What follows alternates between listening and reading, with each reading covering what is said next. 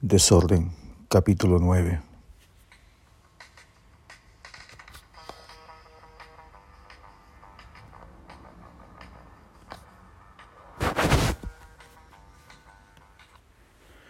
Shorty, el primo de César, los recoge en el parque de Bear Creek, donde se habían quedado tirados, con el carro en huelga. Lo acompañan tres muchachas.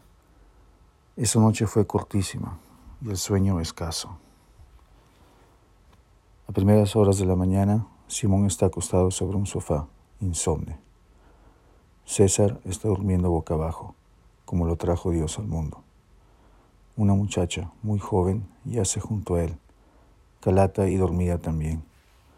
Arriba en el primer piso, Shorty tiene a dos chicas en su cama. Una de ellas le tocaba a Simón, ausente en el momento de la batalla. Las tres son amigas y compañeras de escuela del primo de César. Ninguna tiene gracia. Senos diminutos, nalgas planas, mucho maquillaje, cabellos oxigenados. Son buenos pretextos que pone Simón para evitar encarar al elefante en el cuarto. No le faltó la imaginación horas antes, al momento de dar buenas justificaciones a César, para evitar tener intimidad con una de ellas. Ya se armó, ¿listo? No tienen gracia, güey. Pues, ¿qué quieres? ¿Maribel Guardia o qué? Les faltan tetas y nalgas. Ahí abajo todas saben rico. Es que me dieron la más gordita. Bueno, entonces te pasa la mía. No hay pedo. Tengo que darme un duchazo. Ando meco, como dice tu tío. Oye, ¿no serán menores de edad? Dice Shorty que son seniors. Se graduaron del high school este año. ¿Le tienes miedo a la noche, güey? No, es que ando muy estresado por lo del carro. Bueno, pues, dejaba con la morra antes que se enfríe la cuestión, le dice César. Un remolino de angustias azota los pensamientos de Simón, rompiéndose la cabeza por la oportunidad perdida. Simón sale fuera de la casa, apreciar el amanecer de un día de otoño y escapar de tanto carateo. El aire heladito de esas primeras horas, sin embargo, no lo ayuda a relajarse o a pensar en positivo. Esos pensamientos y recuerdos negativos siguen como si fueran unas ardillas traviesas y bulliciosas, jugando entre las ramas de los árboles, colgándose de las ramas, saltando de un árbol a otro. Son los mismos pensamientos que le quitaron el sueño. Se pregunta, ¿nunca podré satisfacer a una mujer como César o sus primos o cualquier hombre? Se imagina a su papá hablando de su tío solterón. ¿Qué es Anthony que ocho cuartos? Todos saben que el rosquete de mi hermano urbano es una loca, una locaza. Sigue pensando, voy a lavar carros toda mi vida porque nunca fichan con como mi hermana. Piensa, mi mamá no me quiere, mi hermana menos. Se imagina la risita burlona de César, enseñando todos sus dientes como un ratoncito mirándole la pichulita una vez que estaba meando en el callejón. Así se queda pensativo por un buen tiempo, fumando cigarrillo tras cigarrillo.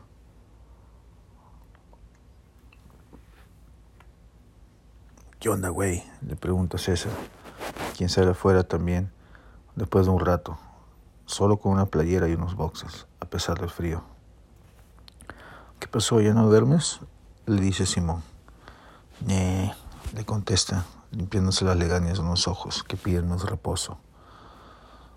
Vamos al gordo a pedir jale. Simón, déjale pedir las llaves del coche a Shorty. Órale. ¿Sabes qué, güey? Tenías razón. No estaban tan buenas las viejas. Al llegar al restaurante, una mesera de origen hispano los atiende, en un inglés con un acento marcado. No speak Spanish, la carota de nopal que tiene, comenta César, una vez que este se retira a traer las aplicaciones. La muchacha luego regresa con las aplicaciones y con el manager, un hombre blanco y alto, con barba, que ni siquiera les dirige la mirada y usa la mesera como interlocutora. Una vez que llenan las aplicaciones, el manager, vestido con uniforme de chef, entrevista a Simón y le ofrece la posición de busboy en vez de prepping, como pensaban ellos. Luego entrevista brevemente a César, pero no le ofrece nada. Queremos saber por teléfono, le dice. Enséñame inglés peruano, le dice César, una vez que sale en el estacionamiento, donde, antes de llegar al carro, ven a un hombre y una mujer en dirección a la puerta trasera del restaurante. Él es flaco como un palo, blanco tipo mediterráneo, con un bigotito curioso, tipo Chaplin o Hitler. El famoso bigote, cepillo de dientes, pasado de moda después que murieran 100 millones de humanos en la Segunda Guerra Mundial. Ella también es de tipo mediterráneo, cabellos castaños rizados, rellenita, sobre todo en las partes que provocan suspiros entre los hombres. César no le quita la mirada hasta que el sexto sentido de la mujer la hace voltearse y percatarse del vistazo. El día siguiente, Simón regresa al restaurante para que le den un breve entrenamiento. Antes de que abran las puertas, su trabajo es el de acomodar los cubiertos en cada mesa, asegurarse que hayan suficientes chips de tortilla en la canasta para los meseros y aspirar el piso. Es una mañana de un domingo de otoño y todas las pantallas de los televisores de la barra están pasando partidos de la NFL. Simón echa un vistazo al menú. Gordos, comida auténtica mexicana, lee la portada, donde luce el dibujo de un gordito con sombrero, zampándose un enorme taco.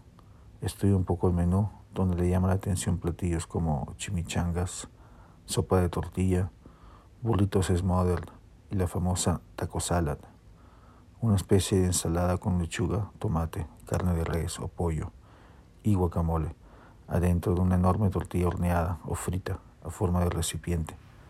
Platillo que una vez tuvo ocasión de probar un año atrás en un restaurante cerca al centro de la ciudad, invitado por una bella dama rubia, cuarentona, que le empezó a platicar en la calle y que, para sorpresa de Simón, no probaba ni un bocado de comida, más bien no le quitaba los ojos encima una excelente oportunidad para un joven que se ponga mosca. Una tía buena gente a parecer de Simón. Para sorpresa de este, no encontró que se mencionara en el menú del gordos, menudo, pozole, chilaquiles u otros deliciosos platillos saboreados con sus cuates. Parece comida de Taco Bell, piensa. Los meseros son en su mayoría blancos, hay algunos muchachos y muchachas hispanos de segunda generación o con un buen inglés. El olor a queso rallado amarillo, por algún motivo, es el más fuerte en la cocina y sus alrededores, antes que empiecen a trabajar las parrillas y las freidoras. En la hora de almuerzo no hay mucho trabajo, pero a la hora de cena a Simón le toca sudar la gota gorda. Le toca seguir órdenes hasta del lavaplatos, el flaco que vieron en el parking el día anterior. Oye, es un favor, Bota la comida de los platos, no sea malo, le dice mientras sprayea platillos y cubiertos, antes de meterlo a la lavadora industrial. Mira, qué nice, le dice a Simón. Luego, cuando éste regresa con otra tanda de platillos sucios, pero sin sobras de comida. Gracias, socio, continúa alegre el flaco, sin parar de trabajar, moviendo su cuerpo esquelético como si estuviera bailando rumba y se fuera a desmoronar de un momento a otro. Todos están atallados. Los cocineros editan el uno al otro, dándose órdenes y explicaciones entre ellos y a los meseros. La mujer que andaba con el lavaplatos el día anterior se dedica al prepping, lavar y picar verduras, gran parte del día. Se presenta con Simón en algún momento de la noche. Dayanara, mucho gusto, le dice, quitándose la gorrita de plástico con la que se cubría los cabellos por motivo de higiene.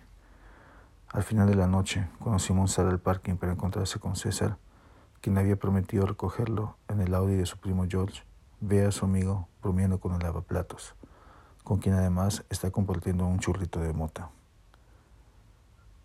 Ese putito de Oscar de la olla vale queso. Ya vas a ver que Julio César le va a partir la madre en la revancha. Lo que pasa es que la vez pasada perdió porque se hizo una herida durante el entrenamiento, le dice César al flaco. No, coño, lo que pasa es que ya está mayor, le contesta, mientras menea su brazo como boxeador. Eres boricua, ¿no? le pregunta César, y luego tose, después de que la grifa le haga cosquillas en la garganta. Sí, carnal, le contesta en un exagerado acento mexicano.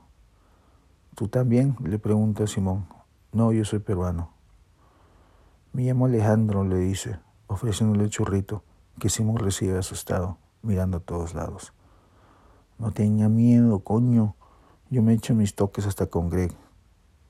¿El manager? le pregunta perturbado Simón. En ese momento sale Dayanara. ¿Ya nos vamos, mi amor? le pregunta Alejandro. Voy a guardar mi mandil y nos vamos. Ya vuelvo, le contesta su mujer. Hola, soy César, se presenta. Dayanara, encantada, le dice, entregándole la mano derecha, con uñas pintadas de celeste. El gusto es mío, contesta César, sujetando la mano más de lo debido, abriendo los ojos como un sapo. Vámonos, Dayanara, dice Alejandro, cuando sale por la puerta de empleados, después de un par de minutos. Uy, ya se acabaron mi churrito, mamabichos. Me deben, cabrones. Chau, Julio César, le dice el mexicano, levantando los puños a la altura de sus ojos, como un púgil. Vamos por un doce, le pregunta Simón a César, una vez que se instalan en el carro. Mamacita, ya vas a probar este mexicanito, dice César, como si estuviera pensando en voz alta. No seas cabrón, le dice Simón. La noche siguiente fue como un déjà vu para Simón. Cuando sale del trabajo, César y Alejandro otra vez platican afuera, poniéndose grifos. Nos han invitado a jugar cartas a su casa. ¿Cómo ves? le dice César a Simón, frunciendo el, ceño mientras fuma. Se amanecen entre piñas coladas, cervezas y juegos de póker. 21, speed y 1. César no le quita la mirada encima de Dayanara y es siempre muy cortés con ella, cada vez que le sirve tragos o vasitos de agua para enjuagar el cuerpo de alcohol de vez en cuando. Gracias por todo, muñeca, le dice al final, cuando la juerga ya se ha acabado, una vez que ella, al agacharse para recoger su copa vacía, expone gran parte de sus escotados senos. Se atreve a decir tal pendejada aprovechando que su marido ya se ha sentado en el sofá, en estado casi vegetativo, adormecido por las innumerables copas y el duro trabajo del día anterior. Déjame ayudarte, continúa César, todo un caballero, agarrando otras copas y botellas de cervezas vacías siguiéndolo a la cocina como perrito faldero. Qué nice que eres, le dice ella muy coqueta. Alejandro empieza a roncar, ya derrotado por el sueño. Simón, en cambio, no está tranquilo para nada y se pone más inquieto cuando ve a César abrazando a la mujer de Alejandro en la cocina. Vámonos, güey, le dice César cuando sale de la cocina, después de unos minutos. Hasta luego se despide Simón de Dayanara moviendo la mano como un niño. Tiene que hacerme un paro, cabrón, le dice César a Simón una vez que entran al carro.